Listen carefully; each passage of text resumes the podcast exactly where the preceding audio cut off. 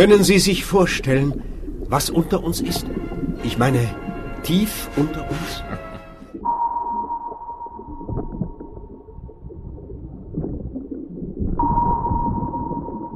Wenn Sie wollen, werde ich bis in die tiefsten Bereiche vorstoßen.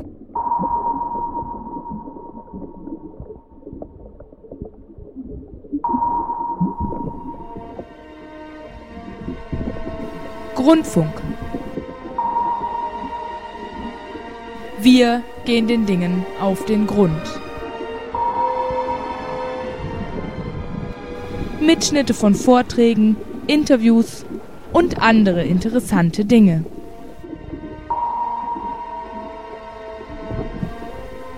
Eine Sendung der Politik- und Inforedaktion des Bermudafunk. Bermudafunk, das freie Radio Rhein-Neckar, ist zu hören auf der 89,6 in Mannheim und der 105,4 in Heidelberg. Es ist interessant, wenn auch bei Weitem nicht vollständig.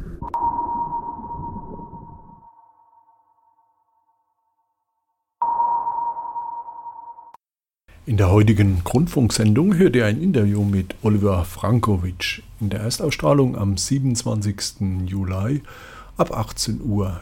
Hört ihr die Sendung nicht am vierten Samstag des Monats, dann läuft sie in der Wiederholung. Oliver Frankovic, Jahrgang 1979, lebt seit 2007 in Israel und arbeitet seit 2009 als Pflegehelfer im Elternheim Pinkas Rosen der Vereinigung der Israelis mitteleuropäischer Herkunft. Im Elternheim leben Juden, die in den 30er Jahren aus Mitteleuropa nach Palästina geflohen sind und Überlebende des Holocaust, die nach dem Zweiten Weltkrieg nach Palästina kamen und zu den Mitbegründern des jüdischen Staates wurden. Außerdem arbeitet er seit 2016 bei der Wiener Library, dem größten Holocaust Archiv der Welt und freiberuflich als Koordinator von Bildungsreisen. Dazu schreibt er unregelmäßig israelbezogene Artikel für deutschsprachige Medien, vor allem Chaka Galil und Jungle World, auch in der jüdischen Allgemeinen, der jüdischen Rundschau, Tacheles, dem Dick-Magazin, in Standard und bei Neues Deutschland sind Artikel von Oliver Frankovic erschienen. Darüber hinaus hält Oliver Frankovic seit 2016 israelbezogene Vorträge in Deutschland. In diesen Vorträgen teilt und reflektiert er seine Erfahrungen, die er nun in zwölf Jahren in Israel gesammelt hat. Dazu gehören neben seinen Erfahrungen in der Arbeit mit den alten Menschen im Heim auch seine Erfahrungen in einem sozioökonomisch schwachen und orientalisch geprägten Stadtteil von Ramat Gan und die Recherchen zu verschiedenen kulturellen und sozialen Themen überall in Israel. Ja, eine Liste seiner jüngsten Veröffentlichungen finden Sie auf der aktualisierten Seite www.derkichererbsenblog in einem Wort.com www.derkichererbsenblog.com und dort ja unter Vorträge und Studienreisen. Ja, wenn in Deutschland über Israel berichtet wird, dann meist mit Begriffen wie Apartheidstaat, Kolonialstaat weißer Siedler. Ja, Oliver Frankovic, du lebst seit 2007 in Israel. Ähm, wie geht's dir bei so Begrifflichkeiten? Also ich kenne die Berichterstattung über Israel und die Art und Weise, wie über Israel geredet wird, ist mir auch bekannt. Ich weiß, dass hier diese Gegensätze aufgemacht werden zwischen den jüdischen Kolonialisten und den unterdrückten Arabern. Und diese ganze Diskussion und Art der Berichterstattung kennt äh, weder Komplexität noch Widerspruch. Es ist äh, entgegen äh, der historischen Entwicklung und der heutigen Realität werden Behauptungen aufgestellt, eben Israel sei ein Apartheidsstaat, Israel sei ein Kolonialstaat, von Weißen, die Nicht-Weiße unterdrücken. Das ist, wie gesagt, das ist Geschichtsvergessen. Bis 1948 haben die Juden ausschließlich auf gekauftem Land sich äh, angesiedelt. Der Krieg 1948 wurde dem gerade ausgerufenen jüdischen Staat aufgezwungen. Fünf arabische Armeen haben angegriffen mit der Absicht, diesen Staat zu vernichten. Dabei ähm, wird auch vergessen bei den Vorwürfen gegen Israel, dass es gerade aufgrund der Erfahrung des Holocaust eine Heimstätte, eine dringend notwendige Heimstätte für Juden sein muss, ein materieller Verteidigungsort sein muss gegen Antisemitismus. Mir fehlt völlig äh, die äh, Empathie auch, aber auch äh, das Geschichtsbewusstsein. Wie kann man Israel äh, vorwerfen, Apartheidsstaat zu sein? Wie kann man Israel vorwerfen, Kolonialstaat zu sein? 1967 gab es die nächste Anstrengung, Israel zu vernichten. Israel kam seiner Vernichtung zuvor. 1973 gab es eine Anstrengung, Israel zu vernichten. Die ähm, Palästinenser mit der Rolle der äh, Unterdrückten bedacht werden. In dieser Vorstellung haben sich bis äh, zum Sechstagekrieg verstanden als äh, Araber in einem panarabischen äh, Zusammenhang. Erst nach der Niederlage im Sechstagekrieg haben sie sich als nationalistisch gesinnt definiert, als eigene Nation mit eigenen Ansprüchen. Das alles sind Beispiele, die aufzeigen, wie hier die Geschichte falsch verstanden wird und in Bezug auf die heutige Realität ist ebenso falsch diese ganzen Vorwürfe an Israel. Das fängt damit an, dass Israel schon deswegen kein Staat von Weißen ist, der nicht Weiße unterdrückt, weil Israel überhaupt gar nicht ein Staat von mehrheitlich Weißen ist. Die Wahrheit ist die, dass nach den Staatsgründung und nach dem Befreiungskrieg Juden aus der arabischen Welt vertrieben wurden. Viele von ihnen kamen nach Israel. Sie und ihre Nachfahren bilden heute die größte Einwanderergruppe in Israel und sie sind mehr als die Hälfte der Israelis. Mehr als die Hälfte der Israelis haben äh, Nordafrikan sind nordafrikanische und äh, orientalische Abstammung. Also das ist einfach auch faktisch falsch, dass es hier ein Staat von Weißen ist, der nicht Weiße unterdrückt. All dies ähm, kann man anführen gegen diese Narrative, die aber immer wieder wiederholt werden. Natürlich dann auch äh, das Gerechtigkeitsempfinden von Leuten, die eben dieses äh, Wissen auch nicht haben, berühren. Und man muss sich immer wieder dagegen stellen. Und man kann aber auch immer wieder einfach nur die israelische Realität anführen gegen diese Behauptungen, gegen diese Gerüchte über Israel. Ich habe in einem Krankenhaus gearbeitet. Und in diesem Krankenhaus habe ich gearbeitet mit Juden, mit Muslimen, mit Christen. Und in diesem Krankenhaus wurden wie in jedem Krankenhaus in Israel Juden behandelt und Muslime behandelt und Christen behandelt und Drusen behandelt und Beduinen behandelt. Und all diese Menschen wurden unbesehen von ihrer religiösen Zugehörigkeit und von ihrer ethnischen Zugehörigkeit gleich behandelt.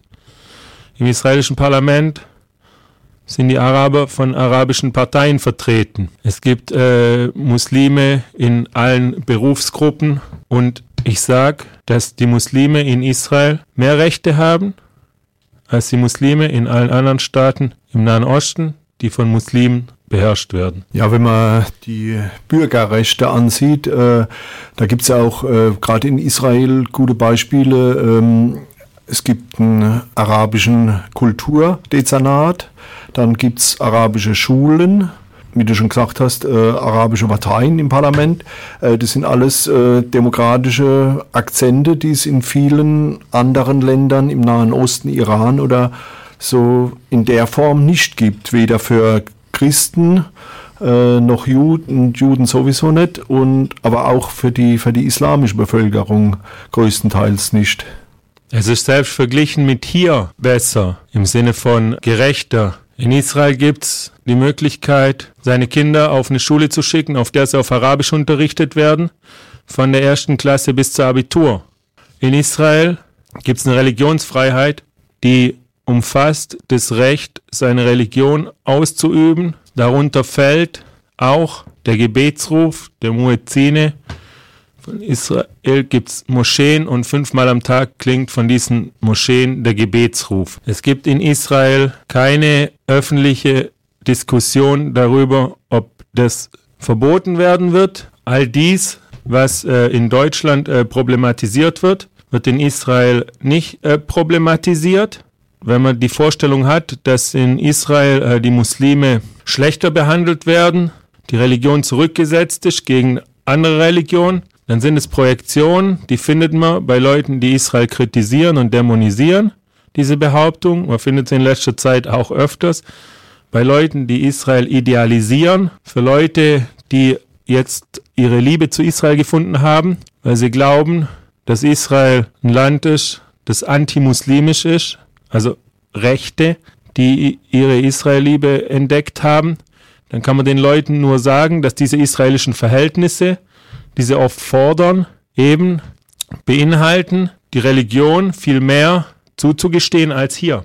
Ja, äh, du hast schon rechte Parteien angesprochen, die, die oftmals äh, ja, sich auf Israels Seite stellen. Ich wüsste nicht, wie die reagieren würden, wenn, wenn in Deutschland äh, Muzin einen türkischen äh, Kultursenator geben würde. Man, man, man kann sich wirklich äh, immer nur wundern darüber, dass äh, dass auf Israel äh, projiziert wird, es sei äh, antimuslimisch. Und man kann sich auch nur darüber wundern, dass diese Leute irgendwie meinen, sie hätten mit den Israelis gemeinsam vom Islam bedroht zu sein. Israel ist tatsächlich umgeben von feindlich gesinnten Nachbarn, von islamistischen Terrororganisationen. Trotzdem ist das Zusammenleben von Juden, Muslimen und Christen in Israel selber eines von äh, ja, gleichen Rechten also hier wird äh, getrennt. Hier wissen die Israelis zu trennen zwischen Terroristen, Islamisten und einfachen Leuten. Selbst die Bewohner von Gaza oder überhaupt die Palästinenser oder auch das iranische Volk, die einfachen Leute, gibt's von Seiten der Israelis keinen Hass. Im Gegenteil, man versteht, dass die einfachen Leute auf palästinensischer Seite genauso Opfer sind von äh, islamistischen äh, Terroristen. In Gaza zum Beispiel. Dass es auch Leute gibt, die eben unter der Regierung, unter der Herrschaft von der Hamas leiden. Also das ist nicht, nicht so generalisiert und eben bezieht sich dann auch nicht auf äh, Araber oder Muslime allgemein auch nicht auf die Religion. Es gibt es natürlich auch in Israel, wie in jedem anderen Land, Leute, die fremdenfeindliche Ressentiments haben, die anti-arabische Ressentiments haben, aber insgesamt ist so, dass es nicht nur eine rechtliche Gleichstellung gibt und eine formale Gleichstellung, sondern dass an Orten, an denen Juden und Araber nebeneinander leben, dieses Nebeneinander im Alltag recht gut funktioniert. Es gibt Orte, die bilden Ausnahmen davon. Auf die meisten Orte trifft zu, dass das Zusammenleben gut funktioniert. Ja, du hast schon das alltägliche Leben in Israel angesprochen und ähm, ja, man muss, noch, ich glaube, schon noch mal darauf hinweisen, dass äh, der Begriff Apartheid eben aus äh, aus den äh, Zeiten von Südafrika kommt, wo ähm, von Staatswegen her die Schwarzen in dem Fall benachteiligt waren. Die mussten auf eine andere Straßenseite wechseln und äh, ja, du hast schon angesprochen, dass es wie in jedem anderen Land in Israel Menschen gibt, die äh, Ressentiments gegenüber anderen Personengruppen haben. Und ähm, was, was aber auch sehr entscheidend ist, dass, dass eben oftmals äh, Gerichtsprozesse geführt werden von äh, Arabern, die sich benachteiligt fühlen.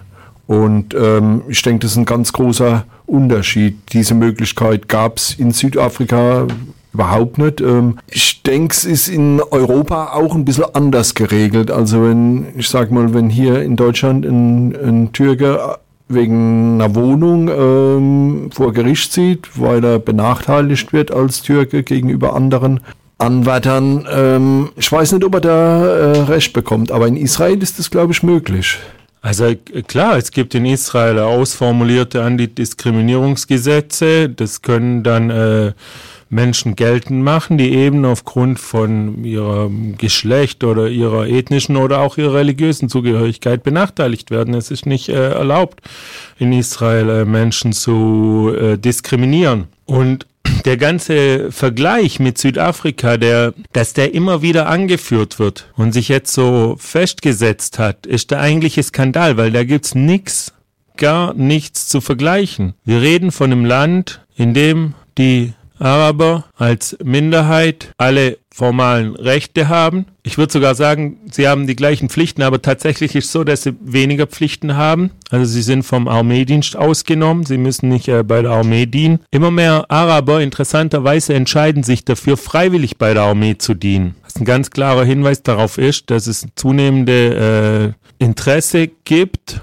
der Mehrheitsgesellschaft äh, anzugehören. Der Weg führt über die Armee und dieser Weg wird äh, immer häufiger gewählt. Immer mehr äh, Araber, vor allem Christen, rekrutieren sich für die Streitkräfte, aber auch immer mehr Muslime rekrutieren sich für die Streitkräfte. Es ist aber auch in anderer, äh, es gibt auch noch ähm, andere Hinweise darauf, dass es eine äh, starke Hinwendung jetzt gibt zur Mehrheitsgesellschaft, gerade von der jüngeren Generation, dass man dieses äh, gegen Israel sein als Teil von äh, seinem eigenen äh, Lebensentwurf zunehmend ablehnt. Es gibt jedes Jahr eine Umfrage in Israel von der Universität Haifa am Unabhängigkeitstag. Da werden die Leute gefragt, in welchem Land sie am liebsten leben wollen, kriegen da äh, zwölf äh, Länder zur Auswahl und die israelischen Araber entscheiden sich zu zwei Dritteln für Israel. Und das, obwohl auf der Liste auch Länder wie Schweden oder Kanada stehen. Es gibt noch äh, viele, viele andere Indikatoren, die aufzeigen,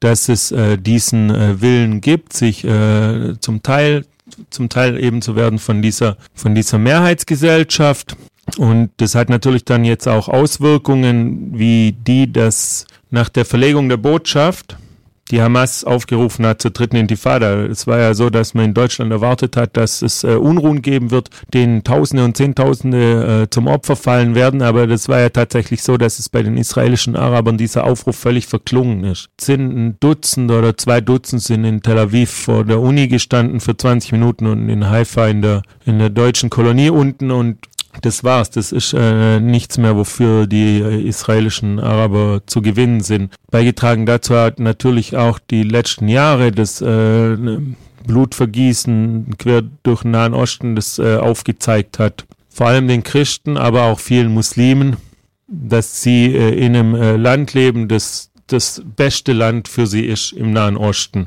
für sie selber.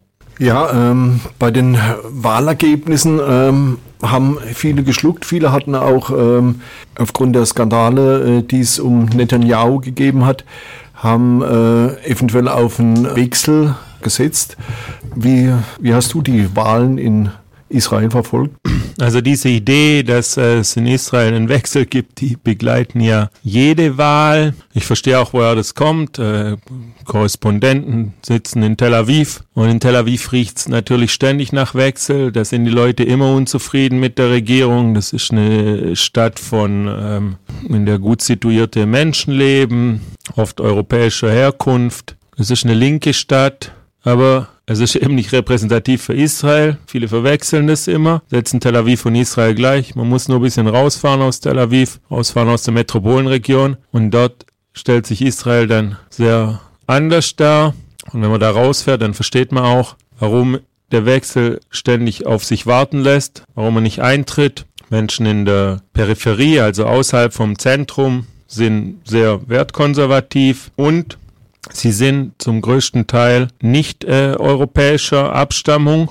Und jetzt muss man wissen, dass äh, die Israel ein Einwandererland ist. Es kamen zu verschiedenen Lo Zeiten unterschiedliche Einwanderergruppen nach Israel beziehungsweise nach Palästina in vorstaatlichen jüdische Gemeinwesen. Ab dem äh, ab 1882 fängt's an der zionistischen Einwanderung kommen Leute vor allem aus Osteuropa, die vor allem vor Pogrom fliehen im Zarenreich. Ab 1904 gibt es eine zweite Einwanderungswelle ins vorstaatliche jüdische Gemeinwesen in Palästina und diese zweite Einwanderungswelle bringt vor allem Sozialisten, sozialistische Zionisten. Und äh, diese Menschen haben nicht nur die Idee, eine jüdische Heimstätte zu errichten und haben nicht nur die nationale Befreiung der Juden im Sinn, ach, inspiriert von Herzl, sondern darüber hinaus auch den Anspruch äh, der Befreiung des Proletariats, Diese Menschen haben die Idee, einen Arbeiter- und Bauernstaat zu gründen, einen jüdischen. Übrigens, um nochmal vorher anzuknüpfen daran, warum das äh, falsch ist, Israel auch als Kolonialstaat zu bezeichnen. Es hat nie, es war nie die, die, die Idee, dieses Land irgendwie auszubeuten. Die sind nie nach Palästina gegangen, um dort äh, das Land und die Bodenschätze, die es ohnehin nicht gibt, und auch die Bevölkerung dort auszubeuten. Es ging immer nur um das Land selber und der Anspruch war, also spätestens seit der zweiten Aliyah, war eben dort äh, selber eine, eine, eine, Arbeiterklasse, eine breite Arbeiterklasse zu schaffen. Und äh, das war auch eine von den Hauptforderungen von diesen Leuten, war die hebräische Arbeit. Also die wollten nicht die Araber ausbeuten, sie wollten sie ersetzen, sie wollten selber arbeiten. Also auch hier entspricht es überhaupt nicht äh, dem Vorwurf von, von, von Kolonialismus. Und diese Menschen haben äh, dann äh, ihre eigenen sozialistischen Institutionen geschaffen, einen mächtigen Arbeiterverband, auf dessen äh, Infrastruktur, die er geschaffen hat, also er hat genossenschaftliche Unternehmen gegründet und die Arbeiterbank und die Krankenkasse und äh, Zeitungen und die Sozialversicherung und viele andere Institutionen waren Ableger von dieser großen äh, Institution, von diesem Arbeiterverband. Und auf deren äh, Infrastruktur wurde später der Staat gegründet. Das ist der einzigste Staat in der Geschichte der Menschheit, der eben aus der Arbeiterbewegung entstanden ist. Eben auf dieser Vorarbeit von der Istadrut, von diesem Arbeiterverband. Und politische Vertretung war die Arbeiterpartei natürlich. Jetzt kommen im Laufe der nächsten Jahrzehnte nach der Staatsgründung viele Einwanderer, die diese ja, Ideologie nicht teilen, also gleich nach der Staatsgründung im Zuge des, äh, der Niederlage von diesen arabischen Armeen, die Israel angegriffen haben, um Israel zu vernichten wurden in diesen Staaten oder überhaupt in den arabischen Staaten die Juden äh, diskriminiert und vertrieben. Das heißt, dass in den ersten Jahren nach der Staatsgründung sehr viele Juden aus nordafrikanischen und orientalischen Staaten nach Israel gekommen sind. Und diese Menschen hatten äh, sehr patriarchale Vorstellungen hatten Autoritäten, die Rabbiner, der Familienvater war eine Autorität. Das hat sich natürlich äh, nicht vertragen mit dem Ideologie der Sozialisten, die in Israel an der Macht waren, die eben eine Vorstellung hatten von einem Leben, das äh, keine Autorität kennt, also zumindest keine religiöse Autorität, aber die auch äh, keine Familien, also keine Kleinfamilien wirklich äh, gewertschätzt hat in Kollektivsiedlungen, in den Kibbuzim, die errichtet wurden, wurde die patriarchale Kleinfamilie sogar zerschlagen. Also da waren die Kinder dann, haben nicht mehr zur Familie gehört, sondern in Kinderhäuser, wurden in Kinderhäusern großgezogen. Also es war hier schon äh, sehr große Gegensätze. Und diese Leute, die an der Macht waren, haben diesen Leuten, die gekommen sind, gesagt haben, ihr äh, müsst euch anpassen. Und daraus entwuchs etwas, was man in Israel den Kulturkampf nennt aus Sicht der Leute, die gekommen sind aus nordafrikanischen und orientalischen Staaten, wurden, wurde hier äh, diskriminiert. Das hatte verschiedene Ausprägungen. Auch die, dass äh, sie in Städte geschickt wurden, die erst nach dem Befreiungskrieg äh, errichtet wurden. Man hat diese Städte errichtet, um ein Siedlungsgebiet zu definieren. Dort wurden diese Leute vor allem hingeschickt. Und das ist die israelische Peripherie heute in denen die Leute heute noch sich für das, was sie erfahren haben, rächen. Aber nicht nur die Leute selber, die das erfahren haben, sondern auch ihre Nachkommen. Das heißt, in der Peripherie wird bei israelischen Wahlen Rache genommen für die Diskriminierung nach der Einwanderung.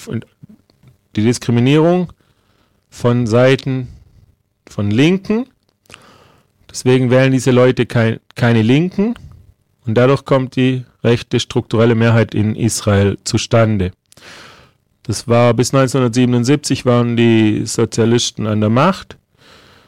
Und tatsächlich war es so, dass 1977 dieser Machtwechsel deswegen passieren konnte, weil es Begin damals geschafft hat, diese Einwanderergruppen, diese Einwanderer aus nordafrikanischen und orientalischen Städte, äh, Staaten zu ähm, rekrutieren. Und darauf beruht noch heute die strukturelle rechte Mehrheit in Israel. Man kann sich das anschauen, die einzelnen Entwicklungsstädte, die Wahlergebnisse in allen Entwicklungsstädten gibt es einen äh, sehr hohen äh, Zuspruch von rechts und wenn man dorthin fährt, dann findet man bei den Leuten, wenn man sich mit ihnen unterhält, eine krasse Abneigung gegen links, zum Teil wirklich ein Hass auf Linke auch. Und das hängt eben alles äh, zusammen mit deren Integration beziehungsweise fehlgeschlagene Integration und das wird äh, auch weitergegeben. Also selbst die Nachkommen von äh, diesen Leuten wählen immer noch rechts, weil eben die Linken dann in dem Fall ihren äh, Eltern oder auch ihren Großeltern äh, Unrecht getan haben. Das ist etwas, was, was, was man immer nie äh, mitreflektiert, wenn man dann äh, in Tel Aviv vor einer Wahl umhergeht.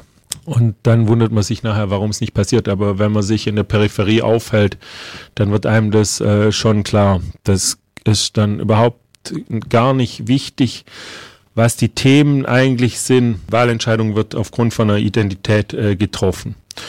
Wenn jetzt man sich wundert, warum äh, diese Skandale um Netanyahu so wenig Effekt haben, dann ist genau das, dass er eben sagt, das ist ein linkes Komplott gegen ihn. Und das ist etwas, wo diese Leute, die ihn wählen, dann äh, sagen, okay, ja, die Linken, das kennen wir. Und dann verpufft es. Also das ist für die überhaupt kein Grund, ihn dann nicht zu wählen. Im Gegenteil. In dem Moment, wo er eben von Linken vermeintlich äh, verfolgt wird oder schlecht behandelt wird, können sie schon wieder anknüpfen. Also es wird ja oft behauptet, dass es nur um die Sicherheit ginge, aber das ist nämlich äh, dann auch falsch. Also es macht natürlich macht die Argumentation irgendwie äh, Sinn, ja, die Linken waren die, die ähm, nach 77 waren noch zweimal kurz äh, Linke an der Macht und in deren zwei kurzen Regentschaften fällt eben auch dann die Oslo-Vereinbarungen. Und diese ganze Idee, Land für Frieden äh, tauschen zu können und alles, was sich dann äh, zerschlagen hat, wo man heute sagen könnten, okay, die Linken werden deswegen nicht gewählt, weil sie sich äh, sicherheitspolitisch naiv erwiesen haben. Aber bei der letzten Wahl waren die Gegner von Netanyahu ehemalige Generalstabschefs. Und würde Sicherheit ein Grund sein, würde man im Umland von Gaza ganz ähnliche Wahlergebnisse haben. Die Menschen, die im Umland von Gaza leben, sind alle dem gleichen Bombenterror ausgeliefert. In den Kollektivsiedlungen und Genossenschaftsdörfern im Umland von Gaza, in dem hauptsächlich äh, Juden europäischer Herkunft leben, werden. Zwischen zwei Drittel und drei Viertel der Stimmen an äh, linke Parteien gegeben, während in Sterot, einer dieser Entwicklungsstädte, in der mehrheitlich äh, Einwanderer aus Nordafrika leben, bekommen äh, rechte Parteien drei Viertel der Stimmen. Das macht äh, keinen Sinn, wenn man jetzt versucht, irgendwie das nur mit Sicherheit zu erklären. Die Leute von Sterot sind dem Bombenterror so ausgesetzt wie die Leute in den Kollektivsiedlungen äh, und Genossenschaftsdörfern direkt an der Grenze zu Gaza. Und trotzdem hat man völlig unterschiedliche, völlig unterschiedliche Wahlergebnisse.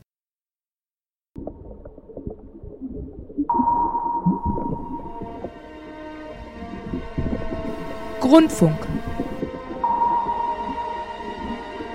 Wir gehen den Dingen auf den Grund. Mitschnitte von Vorträgen, Interviews und andere interessante Dinge.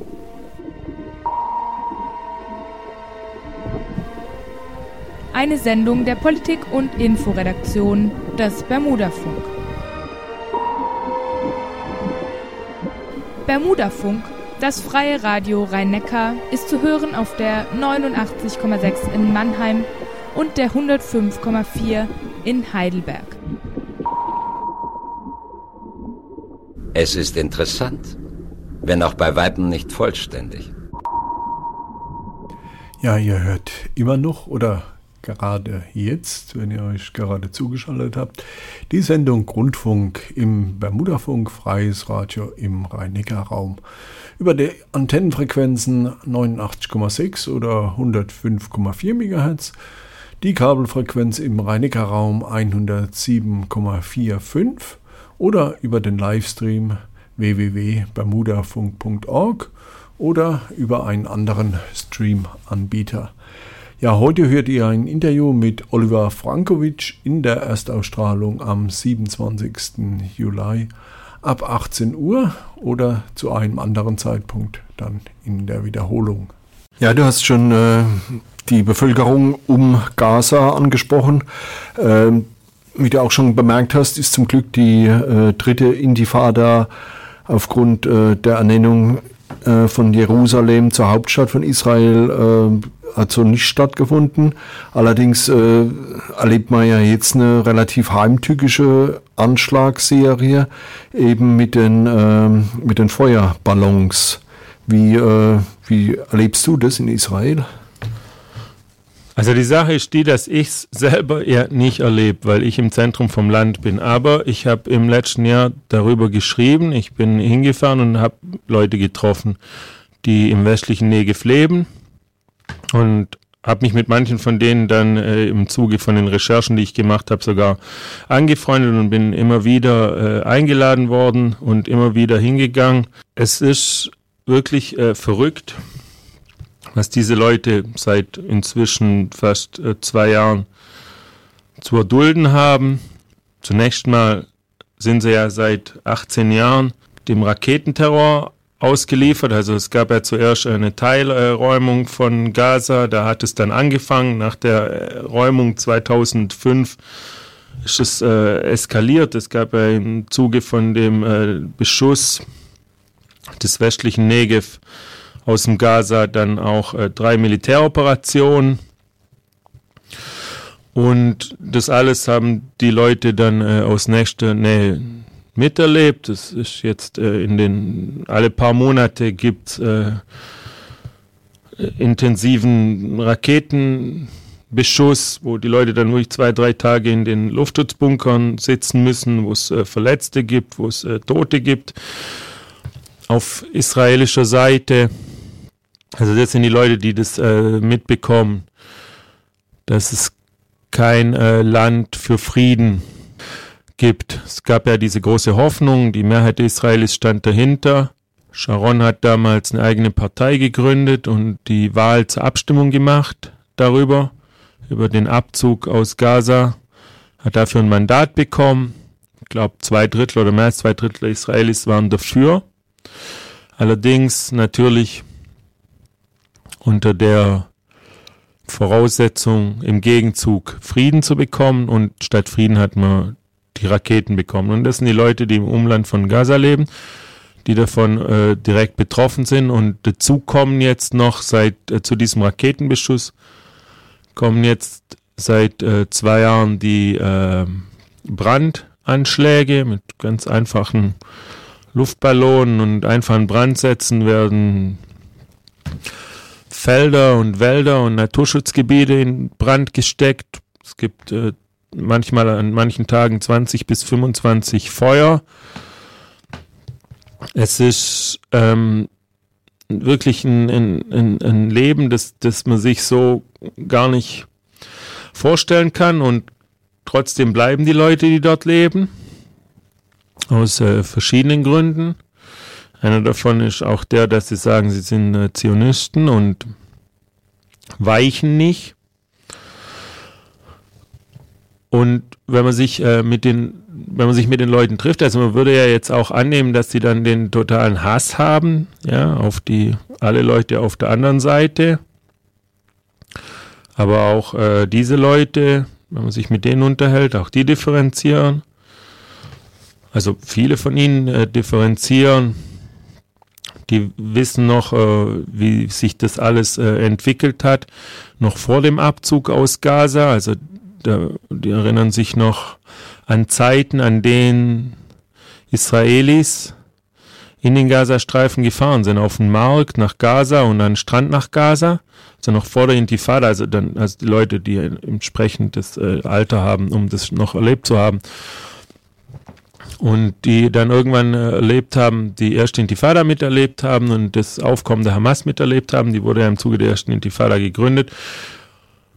Und aus dieser Zeit, als die Israelis noch äh, nach Gaza gefahren sind und aus der Zeit, als Palästinenser noch gearbeitet haben in den äh, jüdischen Dörfern und landwirtschaftlichen Siedlungen im westlichen Negev, aus in dieser Zeit haben sich Bekanntschaften äh, gebildet und man hat sich gegenseitig zu Hochzeiten besucht. Also das ging jetzt nicht so weit, dass man beste Freunde wurde, aber es gab äh, trotzdem äh, eben Bekanntschaften, die so weit gingen, dass man sich gegenseitig eingeladen hat zu Hochzeiten. Und aus der Zeit äh, die Bekanntschaften, die bestehen zum Teil auch noch. Also viele Leute im Wesley Negev haben tatsächlich auch Bekannte noch äh, in Gaza und sind mit diesen auch noch in Kontakt. In manche Kollektivsiedlungen im westlichen Negev zahlen heute noch ihren palästinensischen Arbeitern äh, das Gehalt. Die konnten irgendwann nicht mehr kommen, weil die Hamas ihnen Arme und Beine gebrochen hat.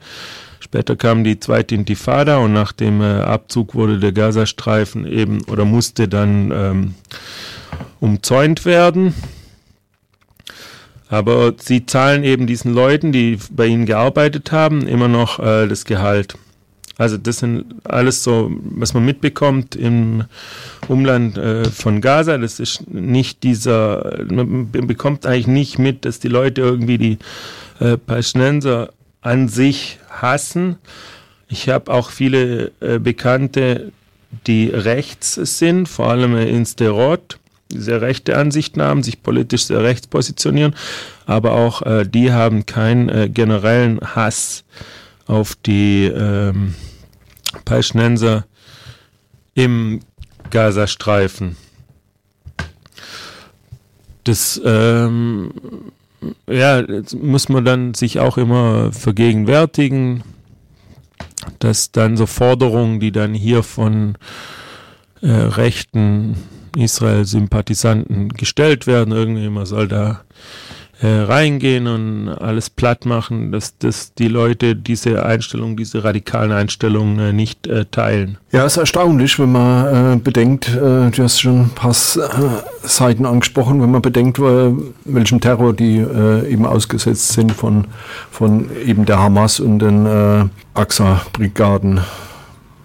Ja, von der Hamas, vom, vom islamischen Dschihad, da steckt der Iran dahinter, der, der den, den iranischen, äh, den, den Dschihad unterstützt, der Druck macht auf die Hamas. Die Hamas ist ja zum Teil auch wiederum so Iran finanziert, dann ist Katar mit drin, dann weiß man von den Leuten in Gaza und ich habe mich ja, ich habe auch Leute in Gaza dann kennengelernt über die Leute, die im westlichen Negev leben und die sagen dann, dass es so katarische äh, Stiftungen gibt, die Leute bezahlen, damit sie an den Demonstrationen teilnehmen.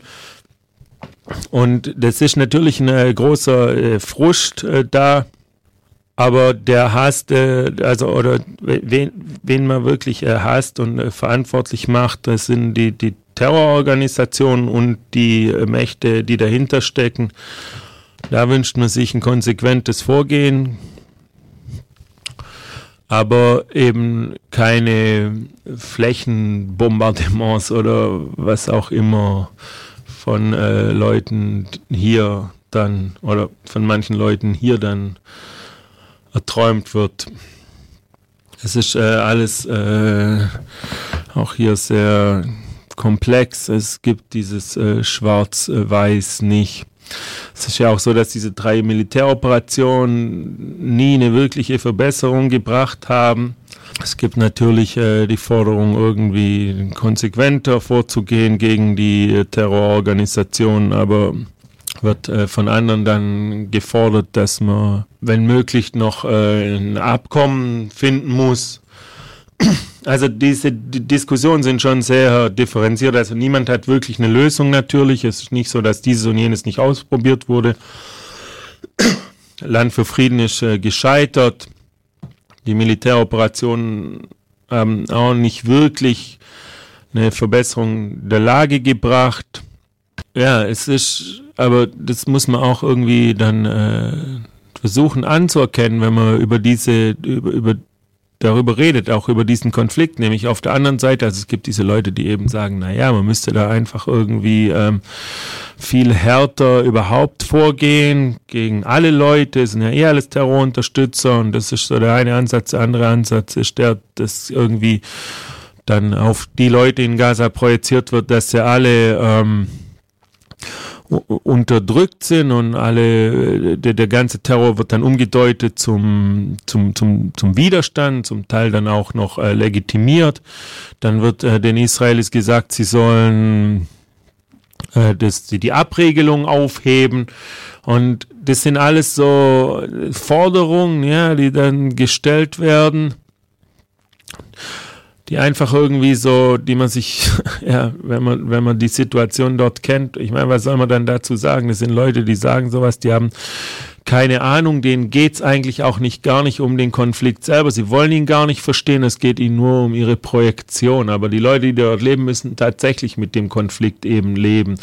Und äh, an, an deren äh, Erfahrungen und an deren Leben und an dem, was sie äh, erleiden müssen dort unten, knüpft es halt äh, überhaupt alles äh, gar nicht an. Also das Problem ist eben, dass es nicht möglich ist, eine diplomatische Lösung wirklich zu finden. Militärisch ist nicht wirklich möglich, das Problem zu äh, lösen. Also wenn es eine Lösung gäbe, die Israelis, die würden äh, dankbar sein. Aber wie gesagt, auch von den Leuten, die dort leben, werden verschiedene Forderungen erhoben, an ihre Regierung, auch an die Weltgemeinschaft, aber tatsächlich auch an ihre Regierung. Sie soll eben gegenüber den Terroristen äh, härter vorgehen oder sie soll gegenüber den einzelnen Leuten irgendwie weniger restriktiv vorgehen. Zum Teil widerspricht sich das auch und so weiter.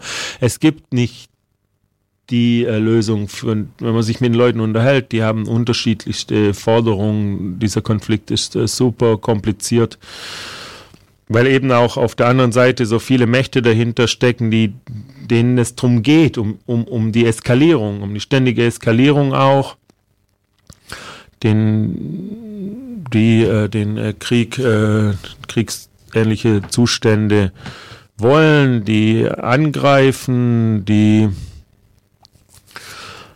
sich nicht, äh, nicht äh, abschrecken lassen durch äh, israelische Vergeltung. Im Gegenteil, die das dann noch ausschlachten, für ihre Propaganda nutzbar machen. Das ist alles sehr schwierig. Man hat es hier mit einem äh, Gegner zu tun, der dem das äh, Wohlergehen der eigenen Leute nichts wert ist. Ja, das das, das macht es total schwierig. Das macht es total schwierig äh, und es macht es eben auch für die Leute, im äh, Umland von Gaza im Besonderen schwierig, weil sie eben dann auch äh, nicht äh, genau absehen können, wann, wann und ob das alles, also sie, wenn man sich mit Leuten unterhält, die sagen, irgendwann wird es äh, friedlich sein und dann wird es hier das Paradies sein, weil es so wunderschön ist hier, aber also jetzt war ein Jahr lang diese Brandanschläge und wenn man dann sich mit Leuten unterhalten hat, dann haben sie gesagt, im nächsten Jahr wird alles wieder grün sein, aber jetzt geht's weiter. Es geht in die, was weiß ich, es sind wirklich bald zwei Jahre, wo jeden Tag äh, mehrere Feuer ausbrechen. Das ist äh, alles äh, sehr ähm, schwierig und man sollte wirklich äh, unterlassen, hinzugehen und mit einfachen Parolen da irgendwie dann ja, mit einfachen Parolen vielleicht von hier ähm, Lösungen vorschlagen, ähm, die dort bitte zu praktizieren sind. Also wenn, wenn, wenn, dann sollte man davon ablassen, ständig sich äh, an Israel zu wenden. Wie gesagt, es gibt in Israel Diskussionen, es gibt äh, alle möglichen Überlegungen, was man tun könnte und nicht tun könnte. Es gibt leider irgendwie wenig, das äh, Israel tun kann weil Israel die Partei ist, die eben nicht möchte, dass es diesen, diesen, diesen Konflikt äh, gibt. Und dann müsste man sich eigentlich statt an Israel an die Leute wenden, die den Konflikt ständig anfeuern, weil sie ihn wollen, ja. An die äh, Palästinenser, an die Mächte, die hinter den Palästinensern stehen und dort Forderungen erheben und die zurechtweisen. Aber nein, es wird ja nicht gemacht. Und hier wird es dann äh, absurd, ja, wobei eigentlich ist mehr absurd. Hier ist irgendwie in der Praxis schon, das ist schon so eine im Grunde äh, anti-israelische Praxis, wenn jetzt äh, Deutschland nicht nur die ähm, Mächte, die neben Israel diese, äh, diese Auseinandersetzungen aufzwingen, ja, nicht nur nicht konfrontiert, sondern sogar äh, sich mit ihnen, mit ihnen kollaboriert. Also wenn dann irgendwelche hohen Sozialdemokraten von äh, Palästinenserführern als äh, ihre Freunde reden oder einem äh, Erzterroristen dann die Ehre erweisen an seinem Grab oder deren äh, anti-israelische und antisemitisch gefärbte Propaganda beklatschen, dann macht man im Grunde alles falsch. Und noch krasser wird, wenn man dann mit dem Iran kollaboriert, der großen, der größten Kraft, die, die da dahinter steckt, die an, äh, nicht nur eben im Gaza an Eskalation Interesse hat, sondern ihre stärksten Kräfte an der Nordgrenze von Israel positioniert hat. Und hier soll Deutschland oder müsste eigentlich äh, ganz klar äh, Einhalt fordern. Deutschland ist keine Militärmacht. Deutschland kann jetzt nicht äh, hingehen und sagen, äh, militärisch drohen. Das ist natürlich die deutsche Armee ist ein Witz, aber Deutschland ist eine Wirtschaftsmacht. Und 2008 hat Merkel erklärt in der Knesset, die Sicherheit von Israel ist Teil der deutschen Staatsräson. Es, äh, wie kann es auch anders sein, nach dem, äh, nach dem von den Deutschen geplanten und durchgeführten Holocaust. Deutschland als Erbfolger vom Dritten Reich muss natürlich die äh, Sicherheit Israels als Teil seiner Staatsräson verstehen. Es ist die Bedingung eigentlich für die Existenz von diesem Staat nach dem Holocaust, dass äh, sich verpflichtet zur Sicherheit vom Staat der Holocaust-Überlebenden. Ja? Und jetzt äh, wird das zwar bekräftigt, nicht nur von Merkel 2008 in der Knesset, sondern auch bei jeder Rede zu jedem Gedenktag Befreiung von diesem und jedem Konzentrationslager und so weiter, nie wieder. Also nicht praktiziert. Praktiziert wird genau das Gegenteil. Es wird, äh, man stellt sich an die Seite vom Iran dessen Staatsräson wiederum die Vernichtung von Israel vorsieht. Und äh, das, äh, der, der Iran arbeitet auch äh, hin an, an, zur Verwirklichung dieser, dieses, dieses Ansinns. Würde man äh, nie wieder ernst nehmen. Man müsste die, die ganzen wirtschaftlichen Beziehungen zum Iran eigentlich unter die Bedingung stellen, dass äh, der Iran Israel anerkennt und die ähm, ja, Terrororganisationen, die er aufgebaut hat, an Israels Grenze entwaffnet. Also das ist eigentlich die einzige logische Folge von, äh, von nie wieder, wenn man es wirklich ernst meint. Oder wenn man es nicht ernst meint, dann soll man es nicht ständig äh, sagen. Aber das macht keinen Sinn, sich ständig an die Israelis zu wenden, was diesen Konflikt angeht. Man muss den, äh, man muss äh, hart Härte zeigen gegenüber dem Iran. Appeasement ist völlig der falsche Weg und auch äh, aufhören, ähm, die Palästinenser irgendwie in ihren äh, Glauben zu bestärken, dass sie irgendwie ihre Ideen von äh, Rückkehr zum Beispiel. Da muss man auch ganz klar sagen, nein, ähm, eure Ansprüche sind ähm, dort fehl am Platz, wo die Sicherheit von Israel gefährdet ist und auch von denen einfordern, dass sie die äh, Feindseligkeit gegen äh, Israel aufgeben. Damit wäre geholfen. Sich ständig an Israel zu wenden, das ist einfach auch völlig, äh, das, da, ist auch null Potenzial für die Lösung von diesem Konflikt, weil es eben nicht Israel ist, die, die diesen Konflikt äh, ständig äh, aufs Neue äh, befeuern.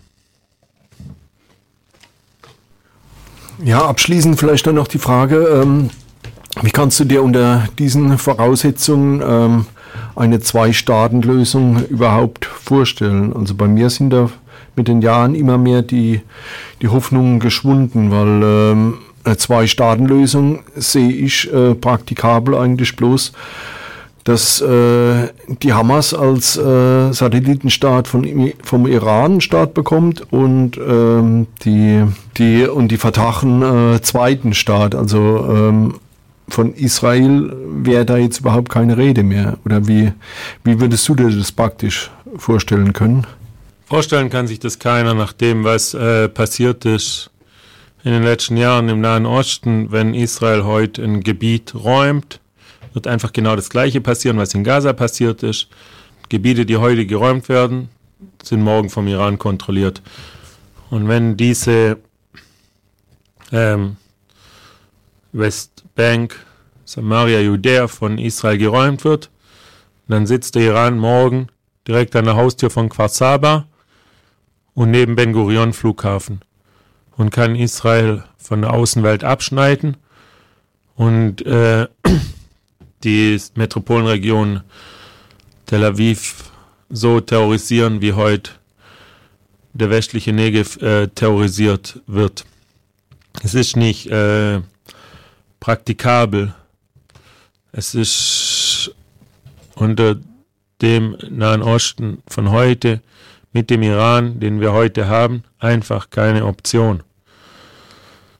Das Problem für Israel ist und das Dilemma für Israel ist, dass den Status quo zu halten auf Dauer leider auch keine Option ist, weil ein binationaler Staat, in dem die jüdische Souveränität gefährdet ist, letztlich Israel als jüdische Heimstätte abschafft. Ja? Dann gibt es den Staat, aber es ist dann kein jüdischer Staat mehr. Diese ganze äh, wofür Israel äh, gegründet wurde, auch aufgrund der Erfahrung vom Holocaust unbedingt notwendig ist, also diese Heimstätte für Juden und materieller Verteidigungsort gegen den Antisemitismus ist nicht äh, möglich, wenn die Mehrheit der Bevölkerung nicht mehr, äh, wenn nicht mehr gewährleistet ist, dass die Mehrheit der Bevölkerung jüdisch ist. Das ist eine, also wenn man den äh, Status quo ewig weiter perpetuiert und am Ende eine Ein-Staaten-Lösung rauskommt, dann zerstört das Israel von innen. Würde man jetzt eine Zwei-Staaten-Lösung machen, würde Israel sofort von außen gefährdet sein. Ich, ich, ich kann mir keine Zwei-Staaten-Lösung vorstellen. Ich kann mir nicht vorstellen, eine Ein-Staaten-Lösung. Es ist eben dieses Dilemma, diese Zwickmühle, in dem sich die Israelis äh, befinden. Ich habe vorher gesagt, die Leute im westlichen Negev, die sind die äh, direkt Betroffenen da, davon, von diesem Abzug aus Gaza. Aber auch bei den Leuten gibt es viele, die sagen, wir sind Zionisten. Wir wollen eigentlich doch, dass es eine Zwei-Staaten-Lösung gibt. Wir wollen nicht in einem Staat leben, in dem nachher 40, 45 Prozent der Bevölkerung Araber sind. Und es ist wirklich, es ist super äh, schwierig und man sollte auf jeden Fall von außen unterlassen, hier zu sagen, richtig ist, dies und jenes zu machen. Die Israelis äh, suchen nach einer Lösung und finden keine. Und wenn man wirklich etwas äh, tun will, dann muss man diejenigen, sich an diejenigen wenden, die das Chaos verursachen und nicht an diejenigen, die die Leidtragenden davon sind. Dann muss man sich anfangen, mit dem Iran zu beschäftigen, in einer Art und Weise, dass man eben, wie ich vorher gesagt habe, mit allen Mitteln, die man zur Verfügung hat, äh, sie davon abbringt, äh, gegen äh, äh die, die, ja, wirklich die Vernichtung Israels äh, voranzutreiben. Das hört sich eigentlich total äh, simpel an. Aber es ist absurd, dass es nicht gemacht wird, weil das ist, was der Iran macht. Und, und, und Deutschland steht an, an seiner Seite. Also es ist verrückt. Vielen Leuten hier ist einfach gar nicht bewusst, wie verrückt es ist. Also man gebraucht dann im Zusammenhang mit dem Iran oft äh, Worte wie moderat oder sowas, aber das ist äh, doch der absolute Irrsinn. Das sind äh, vernichtungsantisemitisch äh, gesinnte äh, Fanatiker. Das sind äh, eliminatorisch gesinnte Antisemiten. Das sind Leute, die, also sowohl die religiösen als auch die politischen Führer die deswegen nach der Atombombe greifen, um diese dann auch äh, gegen äh, Israel einsetzen zu können, entweder direkt oder als Schutzschild von Abnutzungskrieg. Der Iran hat die Hisbollah aufgebaut, die jetzt gerade 150.000 Raketen auf Israel richtet. Denn hier muss, das ist der Adressat, nicht Israel. Ja, besten Dank, Oliver Frankovic. Und ja, noch äh, ja, gutes Schreiben und Aufklären über Israel vor allem. Danke.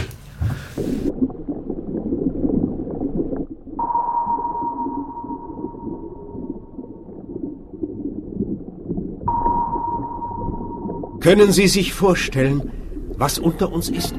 Ich meine, tief unter uns?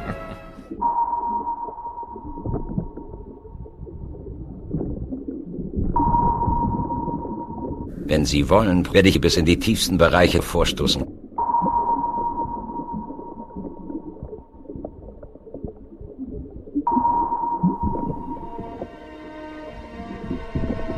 Grundfunk. Wir gehen den Dingen auf den Grund. Mitschnitte von Vorträgen, Interviews und andere interessante Dinge.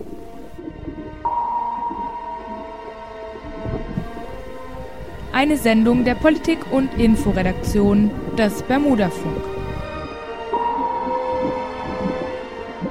Bermudafunk, das freie Radio Rhein-Neckar, ist zu hören auf der 89,6 in Mannheim und der 105,4 in Heidelberg.